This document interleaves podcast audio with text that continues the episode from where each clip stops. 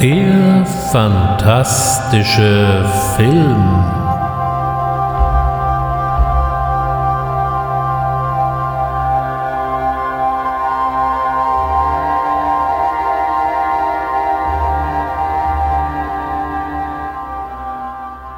Herzlich willkommen zu einer neuen Ausgabe des fantastischen Films und heute soll es um Italian Gothic gehen.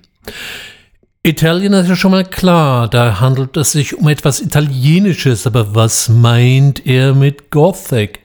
Es geht um sogenannte gotische Geschichten. Äh, zurückführen lässt sich der Begriff auf einen der ersten Schauerromane Ende des 18. Jahrhunderts von Horace Walpole, Das Schloss von Otranto, und dieser Roman trug in seiner zweiten Auflage den Untertitel A Gothic Story. Und damit war der Begriff erstmal in der Welt.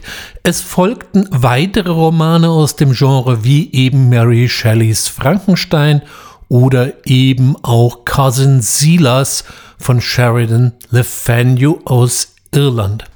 Auch in Deutschland sprang man auf den Zug auf und hier sprach man dann eben von der sogenannten schwarzen Romantik. Der bekannteste literarische Vertreter hier E.T.H. Hoffmann. Bram Stoker und sein Dracula oder auch das Phantom der Oper gehören schon eigentlich fast der Neo Gothic an. Dracula erschien 1897, das Phantom der Oper als Fortsetzungsroman übrigens zunächst erstmalig 1910. Viele dieser Stoffe schafften es dann relativ bald ins Kino, sei es eben Nosferatu, eine recht freie Bram Stoker-Adaption in Deutschland, oder eben dann Frankenstein und Dracula und die Mumie, in Form von Tonfilmen in den Universal Studios in den 30er Jahren. Aber, und jetzt kommen wir endlich mal zum Thema des heutigen Podcastes. Wie sah es da eigentlich in Italien aus? Und es ist erstaunlich, relativ früh wurde auch hier schon fantastisches Kino betrieben und gedreht. Ein recht frühes Beispiel und ein Monster von einem Film war Cabiria von 1914 mit schlappen drei Stunden und 20 Minuten Laufzeit. So viel ist davon heute nicht mehr übrig, aber es sind immer noch etwas über zwei Stunden.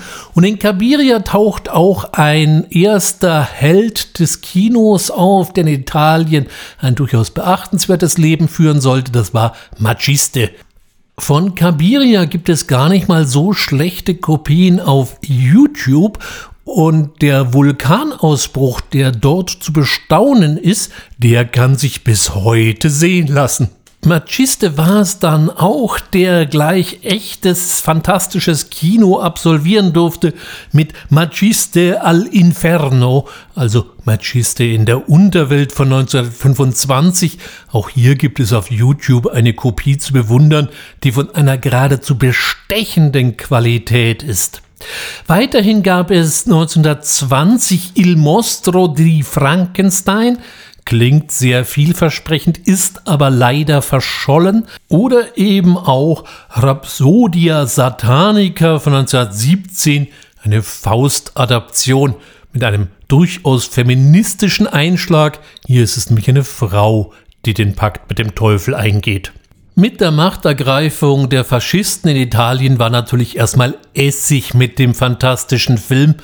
Allerdings gelang es hier in Italien nicht ganz so gründlich wie in Deutschland und so erschien unter den Argusaugen der Zensur sehr argwöhnisch beachtet noch ein Remake eines gotischen Melodrams, nämlich Melombra von 1917 in einem Remake von 1942.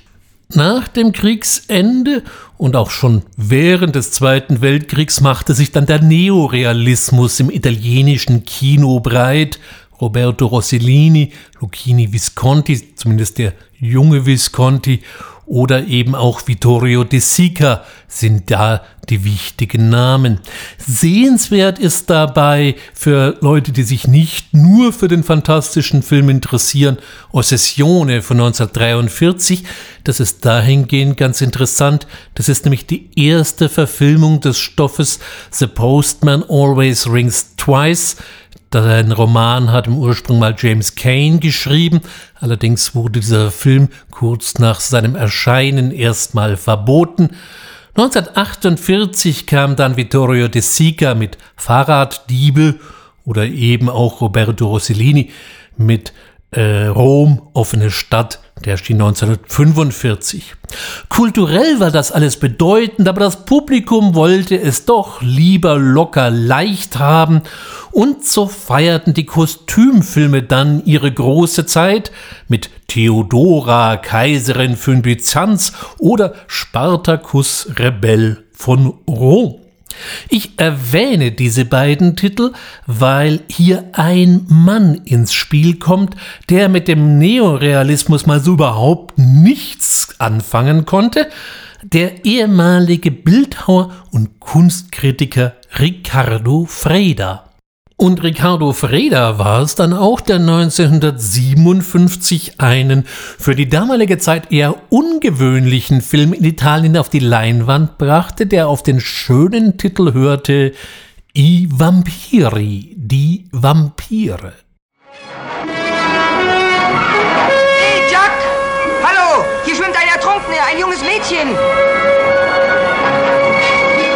Genau wie bei allen anderen. Kein Tropfen Blut mehr in den Adern.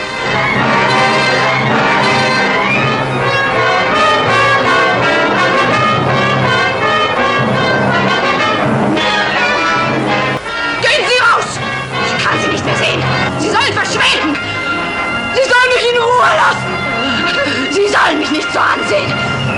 Ja, ich weiß, dass ich alt und hässlich aussehe! Jetzt wissen Sie, wer ich bin!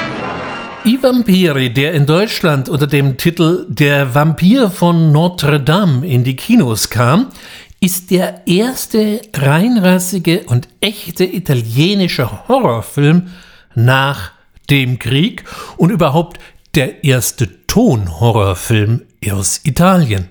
Der Film spielt in Paris und dort werden junge Mädchen aus der Seine gefischt Interessanterweise sind die alle blutleer und ein Journalist namens Pierre Latin verfolgt die Spur eines offensichtlichen Serienmörders.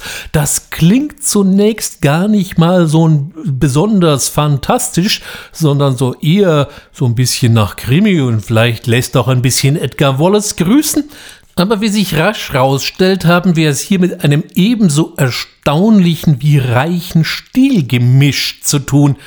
Denn dann haben wir auf der nächsten Seite plötzlich einen sinistren Doktor mit sehr eigenartigen Experimenten, was so ein bisschen an Frankenstein erinnert, und schließlich und endlich eine geheimnisvolle Gräfin, beziehungsweise deren noch geheimnisvollere Tante, die sich meistens sehr bedeckt hält. Auffallend ist bei I Vampiri, dass wir hier eine Verknüpfung finden, auf der einen Seite zwischen der schnöden Gegenwart, die durchaus, Freda mag es mir verzeihen, neorealistische Züge trägt, und auf der anderen Seite aber einer Art Zauberwelt, spätestens wenn sich die Handlung in das Schloss der Gräfin verschiebt. Außerdem finden wir deutliche Bezüge auf den frühen deutschen expressionistischen Horrorfilm wie Caligari und Nosferatu, wenn man sich die Schattenspiele oder auch die teilweise durchaus expressionistisch wirkenden Bildkompositionen so anschaut.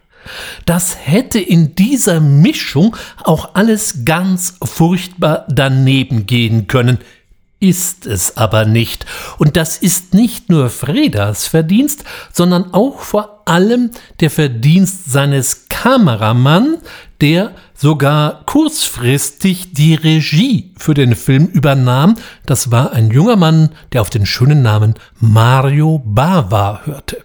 Angeblich hatte die Produktion für die Herstellung von Ivampiri, die Galatea Studios, lediglich zwölf Drehtage vorgesehen und als nach zehn Tagen Freda merkte, dass er hinten und vorne damit nicht klarkommt, überwarf er sich hemmungslos mit den Produzenten und verschwand auf Nimmerwiedersehen.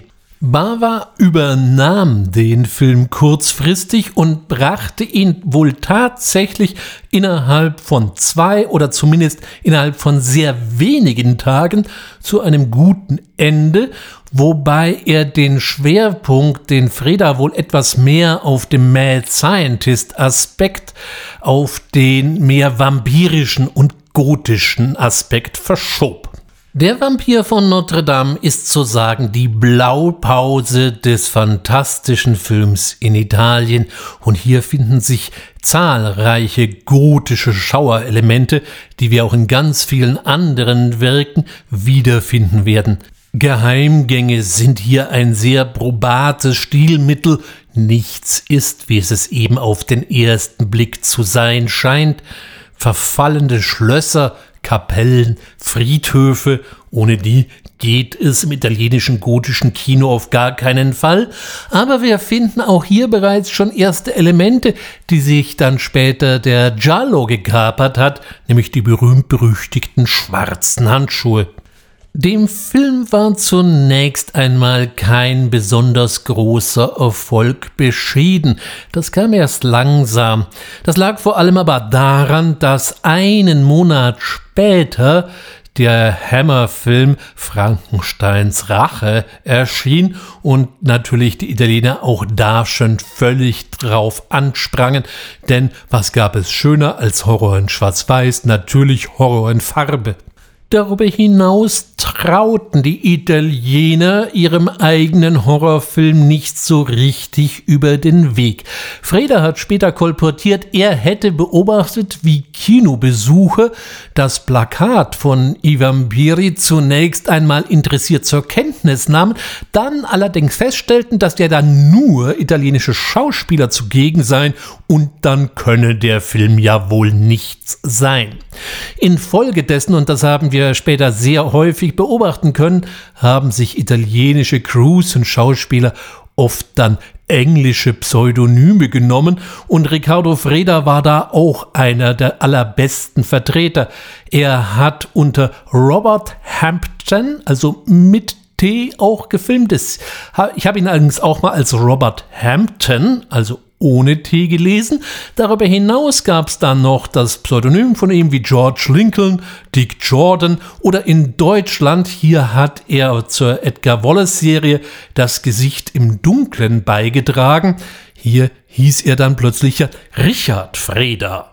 Überhaupt wurde der fantastische Film in Italien in erster Linie fürs Ausland produziert wo allerdings dann mit den Filmen erstaunliche Dinge getrieben wurden. Bei I Vampiri ist es so, dass wir in der italienischen Originalfassung 78 Minuten Spieldauer haben. Die deutsche Fassung war dann nur noch 74 Minuten lang, da hatte man die Handlung etwas gestrafft und in den USA erschien der Film dann als Devil's Commandments und da war er nur noch 69 Minuten lang. Interessant ist dabei allerdings, dass Devil's Commandments einen komplett neuen Prolog enthält von Material, was offensichtlich vorhanden war, das aber weder in die italienische Originalfassung noch in die deutsche Fassung einfloss. Auch interessant ist, mit welchen Tricks und Kniffen Freda und Bava gearbeitet haben, um dem Zuschauer zu vermitteln, der Film spiele in Paris. Denn hier kommen ganz unterschiedliche Elemente zum Einsatz. Zum einen mal gibt es öfter mal ein Bild mit Notre Dame im Hintergrund, das ist natürlich nicht ganz echt, aber es sieht gut aus. Dann wird ein bisschen Musette eingespielt, um uns auch einen Pariser Anklang zu geben. Oder irgendwann mal eine Szene, die vielleicht auf dem Pariser Flohmarkt spielen könnte. Im Hintergrund gibt es zumindest lauter Pariser Postkarten zu bewundern. In der Hauptrolle der Gräfin gab es Gianna Maria Canale, die war nicht nur zu dieser Zeit gerade erst Miss Italien geworden, sondern vor allem Riccardo Fredas Ehefrau und die hat er gerne öfter in seinen Filmen ins rechte Licht gesetzt. Ebenfalls erwähnenswert ist eine andere Größe des fantastischen Films, nämlich Paul Muller. Äh, wenn man bei ihm mal nachschaut, stößt man auf 195 Filmeinträge. In erster Linie hat er später mit Jess Franco zusammengearbeitet. Der Film I Vampiri bzw. der Vampir von Notre Dame existiert in einer eigentlichen Pflichtausgabe von Anolis, wo sämtliche Schnittfassungen auch drin sind. Leider Gottes ist die schon relativ schwer zu erhalten und schon länger vergriffen und wird teilweise zu absoluten Mondpreisen gehandelt. Aber hier ist es für den geneigten Sammler wirklich ein interessantes Objekt. Muss halt nur schauen, dass man nicht irgendwie vorher das Sparschwein schlachten und den Bausparvertrag auflösen muss. Zwei Jahre später erschien dann der nächste Klassiker des Italian Gothic Kinos La Maschera del Demonio. Horror, anguish, and terror are powerful words, but more than words, the chill language of living images shows that the Mask of Satan is a picture of unparalleled emotion. It holds a tale of a strange, dark fascination set in a spine-chilling atmosphere of fear. Demon. It's death! I've just seen death! Suspense and the unexpected combine to create an impression beyond any imagination of an indescribable fantasy coupled with an unmentionable reality. In Deutschland trug der Film den klangvollen Titel Die Stunde, wenn Dracula kommt. Hier muss man eben beachten, dass 1958 Dracula von den Hammer Studios in die Kino kam und einen wahren Hype auslöste. Da wollte man sich natürlich unbedingt dranhängen. Es blieb dabei nicht nur beim Titel in der deutschen Tonspur wurde aus allen Satans oder Teufelserwähnungen oder von mir aus auch Dämonennennungen gleich mal Dracula gemacht. Das nervt ein bisschen, weil weit und breit nämlich kein Dracula zu sehen ist und auch die Story in eine völlig andere Richtung geht. La Mascara del Demonio war der erste Film, bei dem Mario Bava jetzt eben selbst Regie führte und legte hier einen wahren Meilenstein vor. War I Vampiri noch so ein bisschen so eine Gemengelage von allem Möglichen, wird es hier mal zu 100% gotisch und auch für die damaligen Verhältnisse ganz schön ruppig. Allein der Prolog spart da nicht mit der ein oder anderen Gewaltspitze. Die literarische Vorlage der Mascara beruht auf der Erzählung der Wie, des äh, ukrainischen Schriftstellers und Dichters Nikolai Gogol. Obwohl der Film mit der Erzählung nun wirklich eigentlich überhaupt nichts mehr zu tun hat. Die Erzählung sei allerdings an dieser Stelle in jedem Fall mal empfohlen. Bevor wir uns jetzt mit dem Film weiter auseinandersetzen, müssen wir uns natürlich mal kurz mit Mario Bava beschäftigen, der am 31.07.1914 in San Remo in Ligurien geboren wurde und war der Sohn von Eugenio Bava. Sein Vater war bereits auch schon Kameramann, zwar hat er die Kamera bedient bei einer Quo Vadis-Verfilmung von 1912 und war eben für den Vulkanausbruch in Kabiria 1914 verantwortlich. Ich sprach ja gerade eben davon. Als die Faschisten dann eben an die Macht kamen, hat er sich äh, im Instituto Luce äh, als Leiter der Abteilung für optische Effekte anstellen lassen. Da hatte er erstmal seine Ruhe mit der Begründung, er müsse immerhin eine Familie ernähren. Sein Sohn Mario wollte zunächst einmal Malerei studieren, aber das scheiterte einerseits an den Faschisten, andererseits am Geld und so lernte er beim Vater. Dass Bava eigentlich Maler werden wollte, das sieht man seinen Filmen auch überdeutlich an. Aber in den 50er Jahren war er erst einmal, in Anführungszeichen, nur Kameramann und konnte sich da aber einen respektablen Ruf erarbeiten. Er arbeitete mit Roberto Rossellini, Vittorio De Sica oder auch Georg Wilhelm Papst. Hier haben wir wahrscheinlich den Querverweis auf die expressionistischen Elemente in I Vampiri. 1957 arbeiteten dann Freda und Bava in I Vampiri zusammen. 1959 kam es erneut zu einer Kooperation zwischen den beiden in Caltiki Il Mostro Immortale. Auch diesen Film hat Bava eigentlich mehr oder weniger selber gemacht. Äh, Freda verließ nämlich hier den Drehort bereits nach zwei Tagen. Ages ago, in a long lost part of the world, the Mayans worshipped a terrifying goddess. To her, men offered their strength and their devotion. Women offered the beauty of their bodies.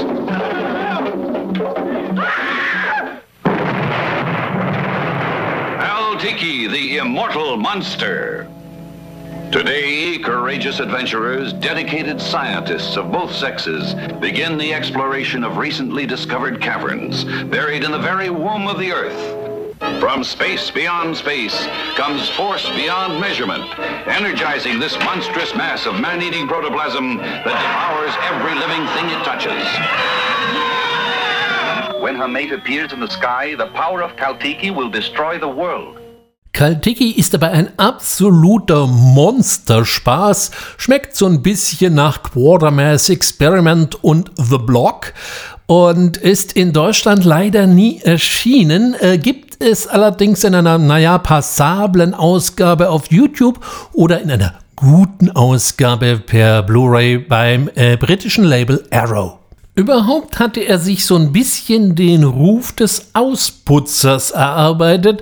So durfte er nämlich auch bei der Schlacht von Marathon, einem Film, der eigentlich äh, unter der Regie von Jacques Tourneur stand, nochmal so einiges retten, bis er dann eben 1960 mit La Maschera del Demonio endlich seinen eigenen Film drehen durfte.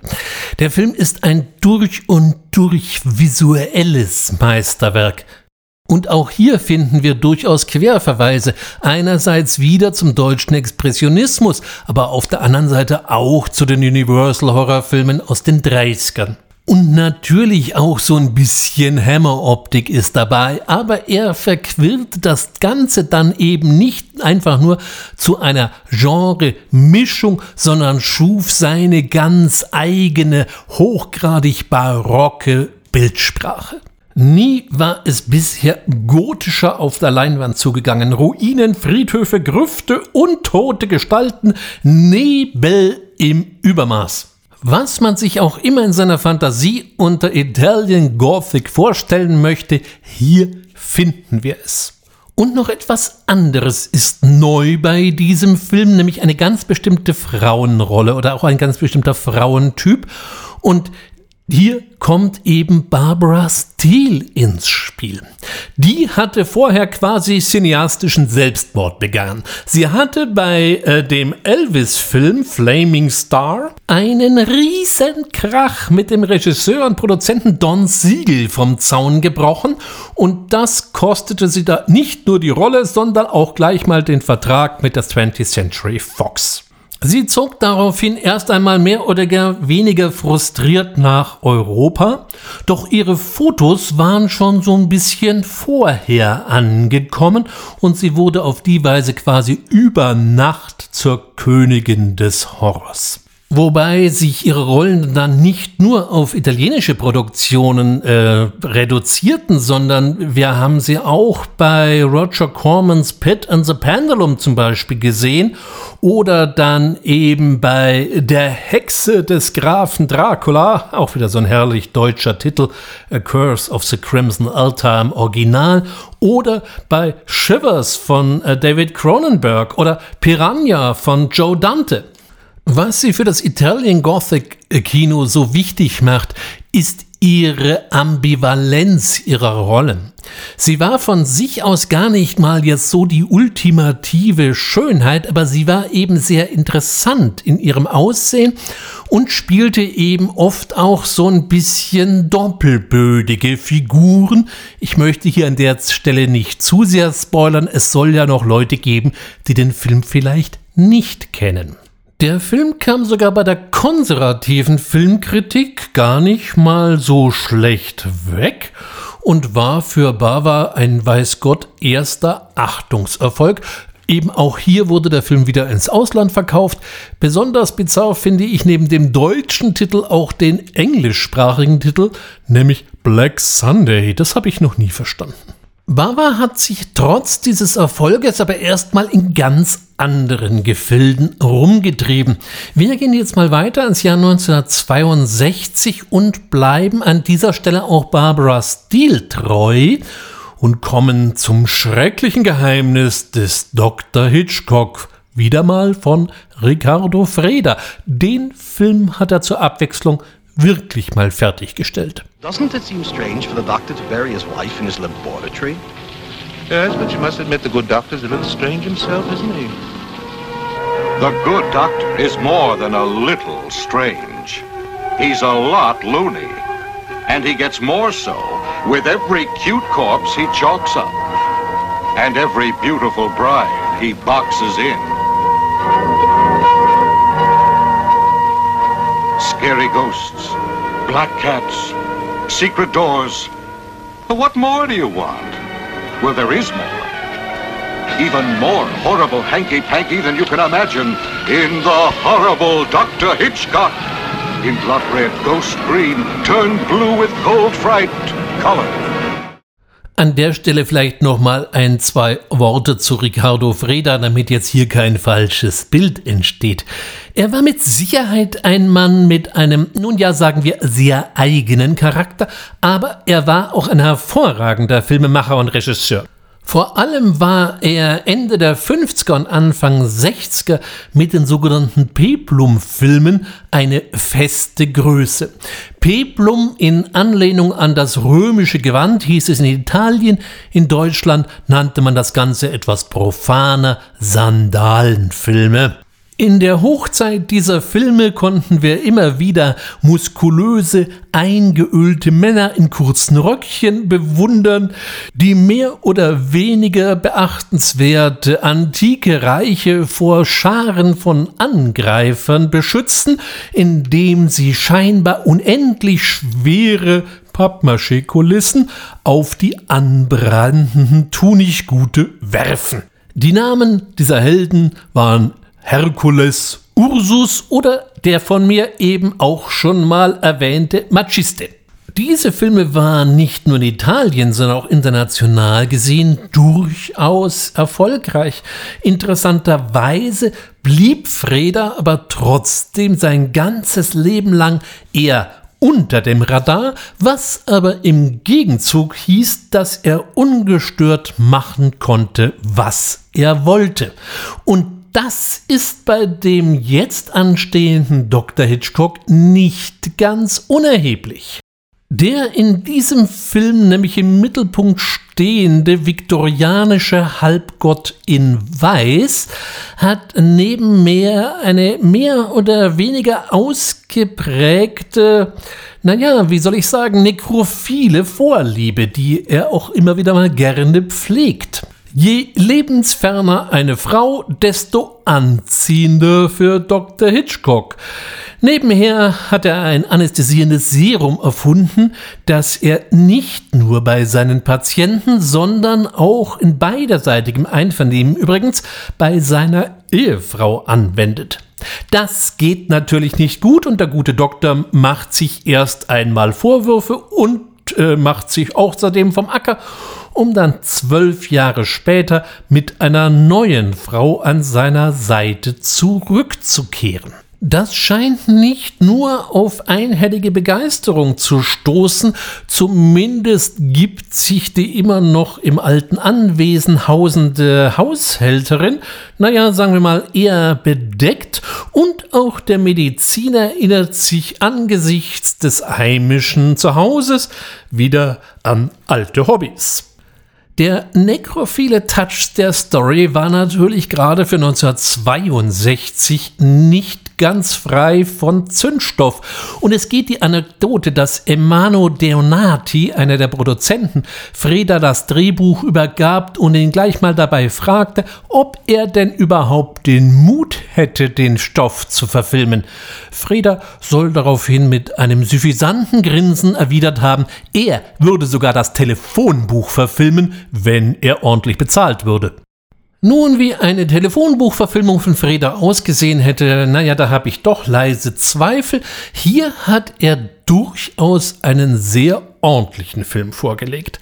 Und natürlich weckt der Titel Assoziationen zu Sir Alfred, doch der schrieb sich erst einmal mit T. Auf der anderen Seite finden wir durchaus Parallelen zum Werk von Alfred Hitchcock. So klingt das Ganze vielleicht schon so ein bisschen nach Rebecca von 1940 und auch Erinnerungen an Suspicion oder Unter Verdacht eben von 1942 drängen sich förmlich auf. Ich sage nur die Milch. Der Film soll ja offiziell in London spielen, 1887, wenn ich mich noch recht entsinne. Aber auf der anderen Seite ist das italienische Dekor der Villa Peruccetti, in der die Dreharbeiten nun mal stattfinden, einfach nicht zu verhehlen. Frieda bewies dabei, dass er einerseits durchaus ein Händchen für gotische Stoffe hatte, aber eben auch für Effizienz. Der Film entstand, naja, man weiß es nicht ganz genau, so innerhalb von zwei bis drei Wochen. Es wird vom 9. April bis zum 5.5.1962 kolportiert. Drei Kamerateams arbeiteten in 18 Stundentagen um dieses Werk überhaupt zu realisieren. In den Hauptrollen sah man Robert Fleming und eben auch Barbara Steele. Robert Fleming soll, als er umriss, was, auf was er sich da eingelassen hatte für einen Film, eigentlich Barbara Steele dazu angestiftet haben, sie sollten doch beide so schlecht wie irgend möglich spielen, damit der Film niemals in die Kinos käme. Naja, aber er hat dann doch eine ganz ordentliche Performance abgelegt.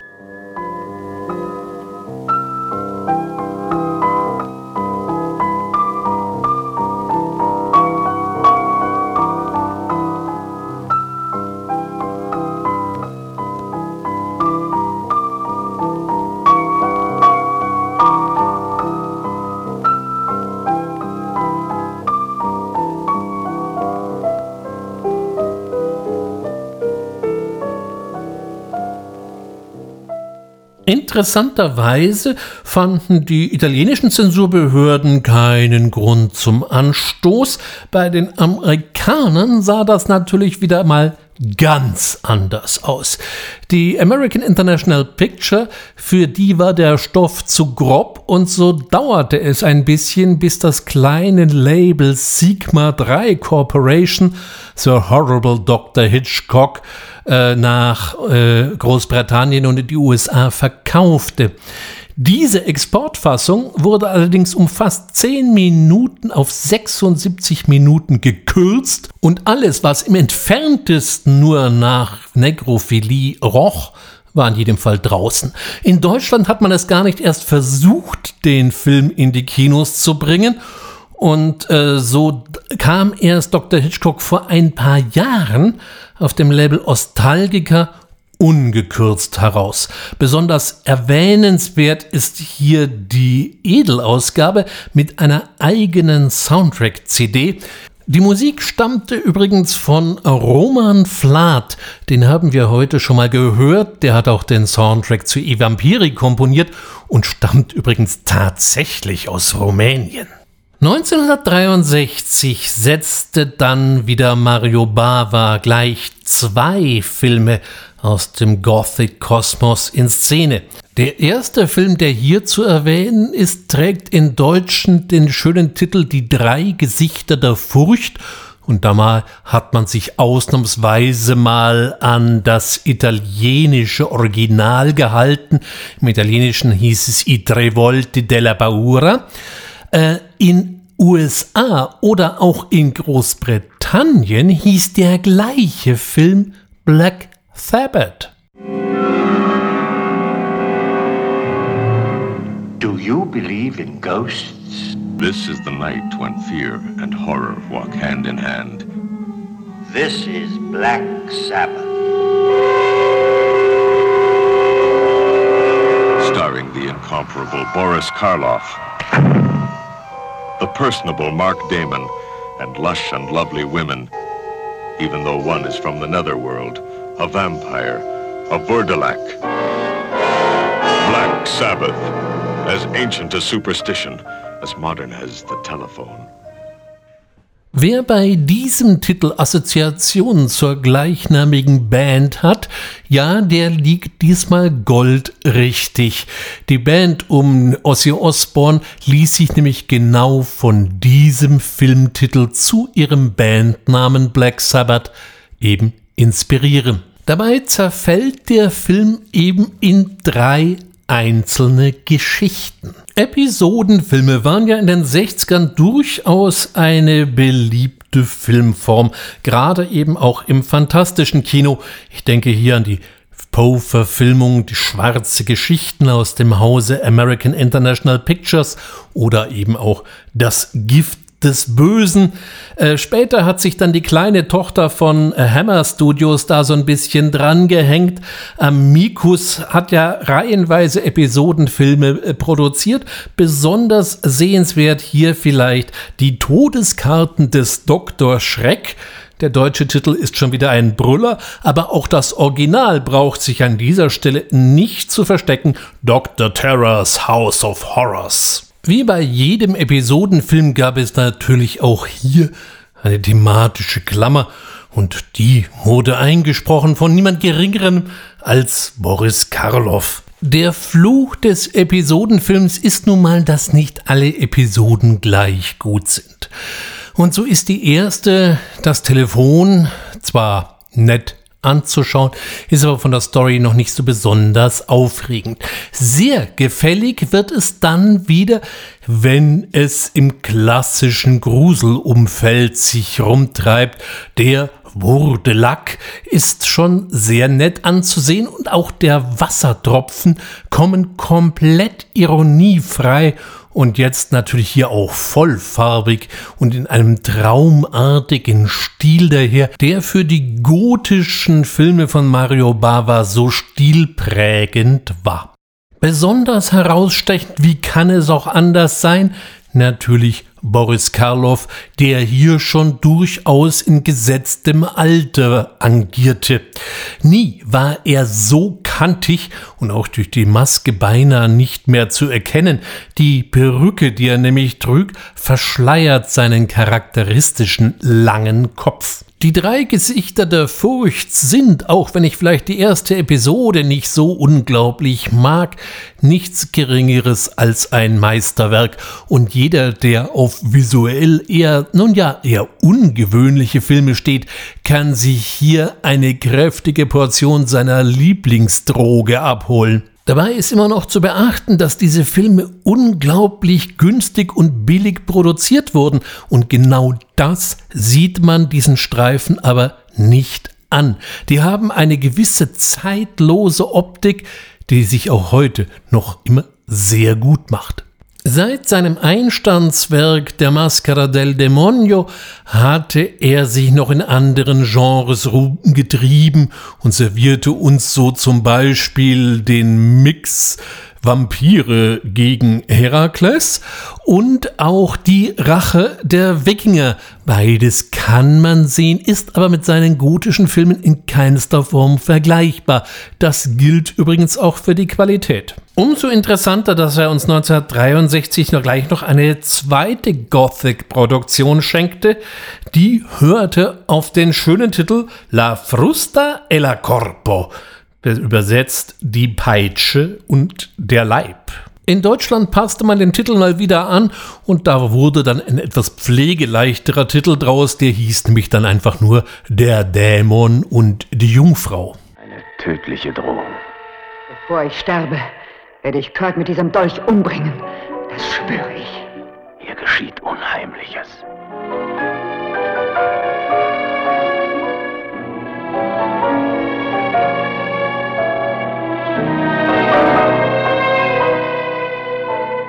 Eine bildschöne Frau unter dem magischen Einfluss eines hemmungslosen Verführers. Ein Toter geistert durch das Schloss. Ist es ein Gespenst?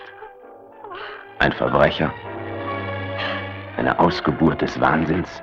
Eine krankhafte Leidenschaft kettet zwei Menschen in Hass und Liebe aneinander. Ursprünglich wünschten sich die italienischen Produzenten so etwas ähnliches wie The Pitch and the Pendulum von Roger Corman aus dem Jahre 1961. Was dann aber Ernesto Gastaldi, Luciano Martini und Ugo Guerra aufs Papier brachten, war erfreulicherweise doch weit mehr als nur ein plumpes Poe-Rip-Off. Auch wenn Plakat und Titel um ein Vielfaches exploitativer daherkommen, als der Film tatsächlich ist, und auch wenn Il Frusta ed il Corpo vielleicht doch etwas mehr Melodram als reinrassige Gothic Story ist, haben wir es wieder mit einem echten Hingucker zu tun. Und das liegt nicht nur an Bavas Regie, der sich hier speziell auch für den amerikanischen Markt mal John M. Old nannte. Äh, man hatte ihm geraten, er solle doch mal ein gutes altes amerikanisches Pseudonym verwenden. Das war seine Antwort. Das lässt so ein bisschen auf seinen Humor blicken. Und wir haben darüber hinaus eben eine durchaus beachtenswerte Besetzung. Einerseits haben wir hier Christopher Lee, der das schwarze Schaf der Familie gibt und wenn er auch relativ früh das Zeitliche segnet, heißt das ja bei ihm noch lange nix. Und auf der anderen Seite übernahm die weibliche Hauptrolle der damals aufsteigende Star, die Schauspielerin und spätere Sängerin Dalia Lavi. Mit ihren pechschwarzen Haaren und ihrem etwas exotisch anmutenden Zügen passte sie genau in Bavas Beuteschema und vor allem spielt sie auch hier wieder eine etwas ambivalente Frau. Auch dass Bava durchaus ein Händchen für Spezialeffekte hatte, kann man in diesem Film sehr deutlich bewundern, denn eine so schön wildromantische Burg, die an einer Steilküste liegt, hat es so nie gegeben. Neben dem Drama, um dem es hier um eine mehr oder weniger zerrüttete Familie geht, gab es natürlich auch Szenen, die eher auf eine sadomasochistische Beziehung zwischen Colt Manliff, also Christopher Lee, und Nevenka Dalia Lavi schließen ließ. Und das löste natürlich pflichtschuldigst einen Sturm der Entrüstung aus. Die Produzenten sollten wegen Obszönität verklagt werden. Das Gericht wies allerdings die Klage ab. Für die USA und auch für Deutschland wurden dann alle Szenen geschnitten, die irgendwelche Anspielungen enthielten dass Nevanka bei den, ähm, naja, Zärtlichkeiten ihres ehemaligen Liebhabers sogar vielleicht doch noch Lust empfinden könnte. Und es dauerte dann doch noch eine ganze Zeit, bis man den Film, so wie er heute, wieder im ungeschnittenen Original bewundern kann zeichneten sich die Gothic-Filme von Mario Bava immer durch eine gewisse traumartige und unrealistische, aber nichtdestotrotz optisch absolut bezwingende Atmosphäre aus, So trieb er es dann 1966 einem ersten Höhepunkt entgegen. Mit dem schönen Titel Operazione Paura, also Operation Furcht. In Amerika wurde Kill Baby Kill daraus und in Deutschland Die toten Augen des Dr. Dracula. You shiver and shake, quiver and quake when you see Kill, baby, kill. A man of science baffled by a kind of life he can't understand. The leech spine. Challenged by a kind of death he can't accept. Threatened by a kind of violence he can't fight. But everyone is too paralyzed by fear to help. So run, doctor, run. Run, girl, run. Before that someone, that something, that kill, baby, kill, drives you to self-destruction. Keep your eye on the bouncing ball, your ear on the mocking laughter, and try not to shiver and shake, quiver and quake when you see kill, baby, kill. Was der deutsche Verleih sich bei diesem Titel gedacht hat, das wissen nur die allein. Und es sei nur wieder mal am Rande erwähnt, dass natürlich weit und breit wieder mal kein Dracula zu sehen ist. Auch in der deutschen Tonspur hat man dann halt wieder mal mit mehr oder weniger sanfter Gewalt den Vampirgrafen hineingemogelt. Und auch der deutsche Trailer ist völlig jenseitig. Kommen Sie vertrauensvoll zu Dr. Dracula. Er behandelt Ihre Gänsehaut. Dr. Dracula hat eine große Praxis. Gehen Sie, sonst sind Sie möglicherweise der Nächste. Wünschen Sie eine Horrorspritze? Dr. Dracula bedient Sie prompt. Frauen schätzen besonders seine zarten Hände. Tut mir leid. Dr. Draculas Kunst, mit Menschen umzugehen, ist einmalig. So folgt einer dem anderen. Leiden Sie unter Verfolgungswahn? Dann schnell zu Dr. Dracula. Er sorgt für Entspannung durch Spannung. Kommen Sie in seine Sprechstunde.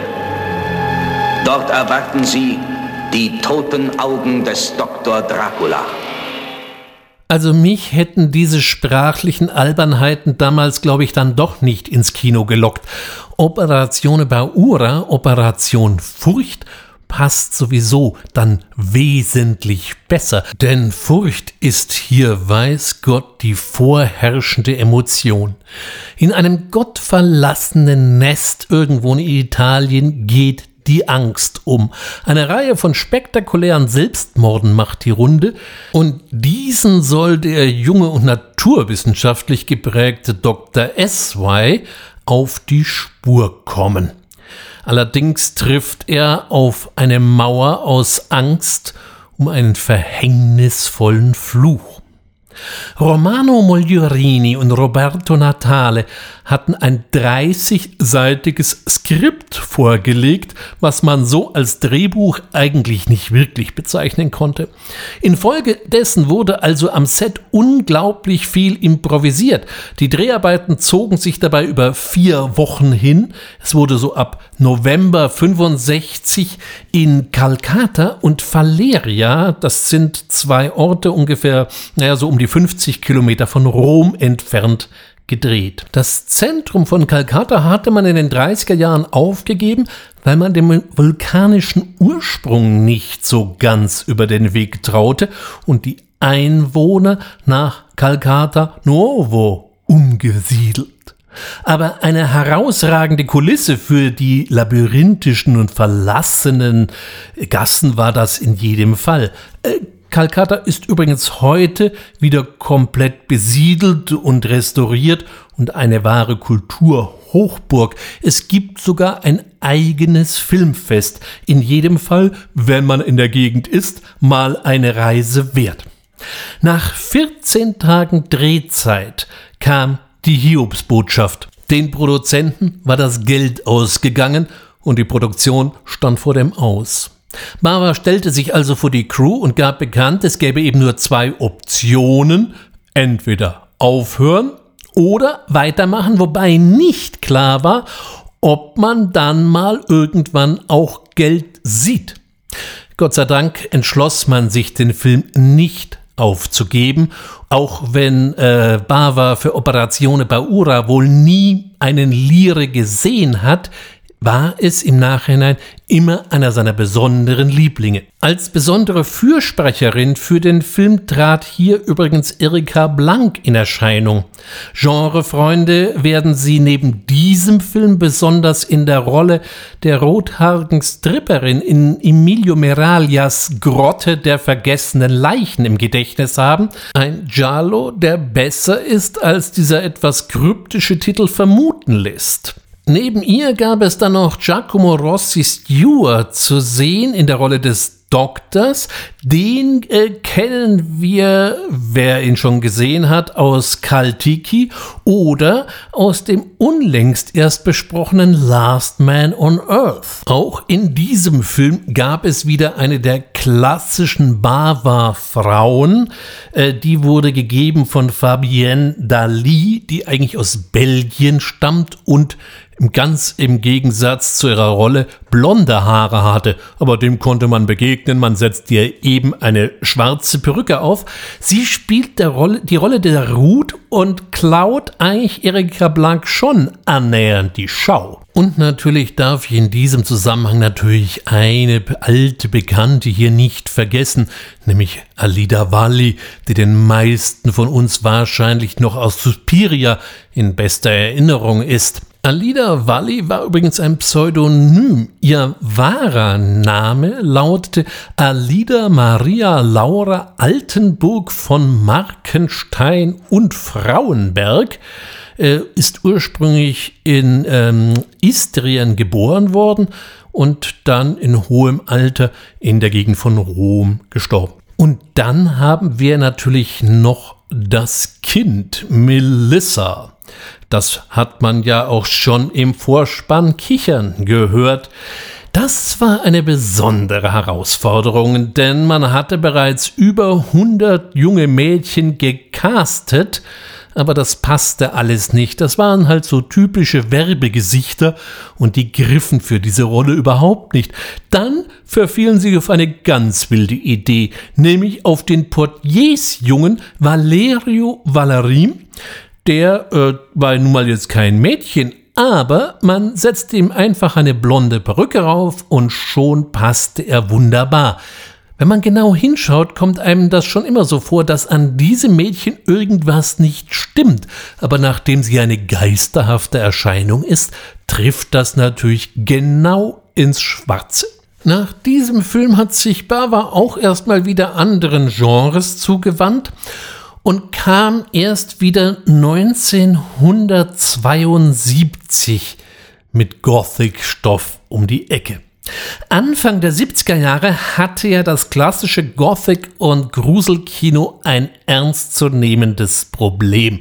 Der Stoff war einfach durch und andere Formen übernahmen mehr und mehr die Vorherrschaft im Kino.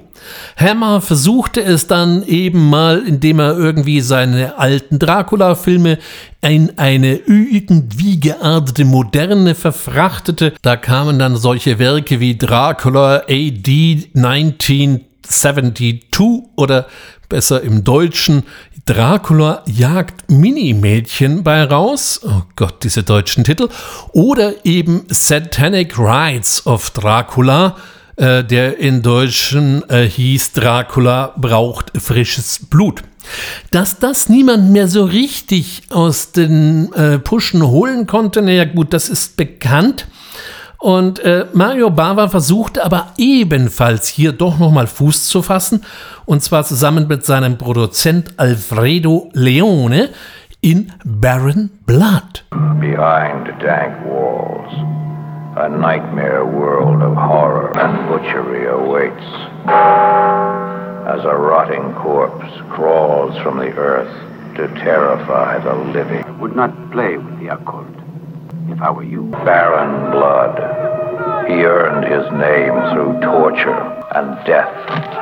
Aurore di Castelli di Norimberga hieß der Film im Original, nur mit Nürnberg hat die Story nun mal gar nichts zu tun. Die Finanzmittel kamen von der Wien Film und die wollten natürlich, dass in Österreich oder noch besser im Umfeld von Wien gedreht würde. Damit war Bava jetzt nicht unbedingt die erste Wahl, denn er war ein so ein klassischer Solamente Italia Regisseur, der eigentlich eben nur in Italien drehen wollte. Allerdings hat Leone dann das Schlossmuseum Korneuburg rausgegraben. Das ist das Schloss, was wir im Film dann sehen. Und Bava war derartig quietschbrüll begeistert, dass er sofort zusagte. Der Film ist vielleicht nicht sein bestes Werk, aber auf der anderen Seite waren seine Räume nie labyrinthischer, gesprächig gespenstischer oder eben auch bedrohlicher wie hier in Baron Blood. Als personellen Hingucker fürs Plakat verwendete man Joseph Cotton, der allerdings im Film gar nicht so besonders viel zu tun hatte. Der hielt einfach nur seinen großen Namen, den er sich in Citizen Kane oder eben im Dritten Mann oder eben auch im Schatten des Zweifels von Hitchcock mühselig erworben hatte. In der weiblichen Hauptrolle verfiel man auf Elke Sommer. Die macht, was sie zu dieser Zeit ja sehr häufig machte, in dem Film eine gute Figur, ging mir aber persönlich dann doch ziemlich auf den Zeiger. Auch ihren Filmpartner Antonio Cantafora fand ich in dieser Rolle jetzt auch nicht gerade den ultimativen Brüller. Alles in allem vielleicht kein Jahrhundertwerk, aber immerhin doch ganz okay. Die AIP verpasste dem Film übrigens dann nochmal einen komplett neuen Soundtrack von Les Baxter und schnitt acht Minuten raus. Besonders erwähnenswert ist übrigens im fertigen Film noch das Kind Gretchen, das eine selten schöne äh, dämonische Ausstrahlung hat, obwohl das sonst keine größere Rolle spielt. Gespielt wurde sie übrigens von Nicoletta Elmi, die äh, in, ebenfalls in Aldolados Giallo The Child auftaucht oder eben auch später bei Profondo Rosso oder eben in Dämonen 2 von Lamberto Bava, dem Sohn von Mario. Ebenfalls 1972 haute er dann nochmal richtig einen raus. Nämlich aufgrund des Erfolges von Baron Blood gab ihm Alfredo Leone sozusagen völlig freie Hand und das hat Bava dann auch genutzt in Lisa e il Diavola oder eben in Deutsch Lisa und der Teufel. It's also so spooky. The devil seems a presence so strong and overpowering that this painting has led to a local superstition.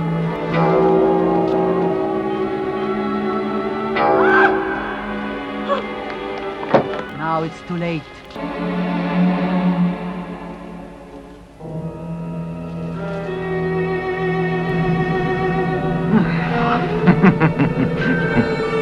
Ähnlich wie später seine Kollegen Dario Argento oder eben auch Luigi Fulco sprengte er hier mal eben den Rahmen des Erzählskinos und folgt einer völligen Albtraumlogik, die sich dem Zuschauer nie so zu 100% erschließt. Der Film ist also mal nur überhaupt nichts für Realismus, Freunde, und fällt eben auch sehr poetisch aus. Mit von der Partie war auch hier wieder Elke Sommer, die mir hier wesentlich besser gefällt als in Baron Blood und in der Rolle des Teufels niemand Geringeres als der glatzköpfige Tally Savalas. Savalas war wohl bis zu den Dreharbeiten relativ starker Raucher gewesen und wollte sich das Rauchen aber jetzt dringend abgewöhnen und damit er vom Glimmstängel loskam, steckte er sich immer einen Lutscher in den Mund, was bereits in diesem Film öfter zu bewundern ist.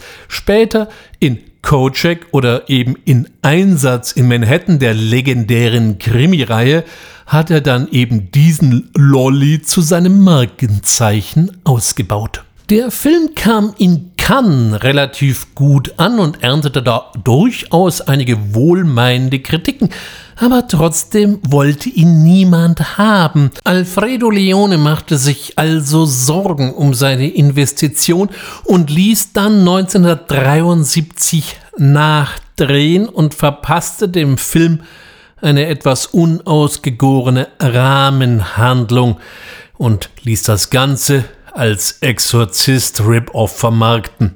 Der teuflische.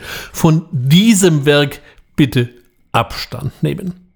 Nach 1973 ging es dann mit Mario Bava nicht nur karrieretechnisch bergab, sondern vor allem auch gesundheitlich. Er hat noch zwei Filme gedreht, Rabbit Dogs und Schock. Die Veröffentlichung von Rabbit Dogs hat er dann schon nicht mehr erlebt. Sein Erbe ging an Dario Argento, Luigi Fulci und natürlich auch an seinen Sohn Lamberto Bava und an so manch anderen italienischen Filmemacher. Heute gibt es kaum einen Regisseur aus dem Genre, der sich nicht von Mario Bava inspiriert fühlt. Und es gab in den letzten Jahren eine deutliche Bava Renaissance. Das merkt man auch dahingehend, dass einige doch sehr vorteilhafte und sehr edle Sonderausgaben seiner Filme wieder veröffentlicht worden sind. Wer sich ansonsten jetzt für Bava interessiert und den ich jetzt mit meinen Ausführungen hier neugierig gemacht habe, auf Amazon Prime gibt es eine ganze Reihe von Bavas, die ich hier heute auch besprochen habe, umsonst zumindest im allgemeinen Prime-Paket. Natürlich wäre es noch interessant zu überlegen, wo überall und in welchen Filmen überall Italian Gothic dann doch wieder eine Rolle gespielt hat, aber das ist eine andere Geschichte und die soll eben ein andermal erzählt werden. Für heute bedanke ich mich für die Aufmerksamkeit, wenn Sie mir bis hierher gefolgt sind, freue mich auf ein Wiederhören, indem ich wieder einen ganz anderen Bereich des fantastischen Films unter die Lupe nehmen werde, bleiben Sie mir bis dahin gewogen und falls Sie es noch nicht getan haben sollten, dann würde ich Ihnen empfehlen, den fantastischen Film zu abonnieren. Sie könnten etwas verpassen. Bis dahin schauen Sie fantastische Filme. Ich wünsche Ihnen viel Vergnügen dabei. Bis zum nächsten Mal, sagt Ihr Ulrich Wössner. Thank you.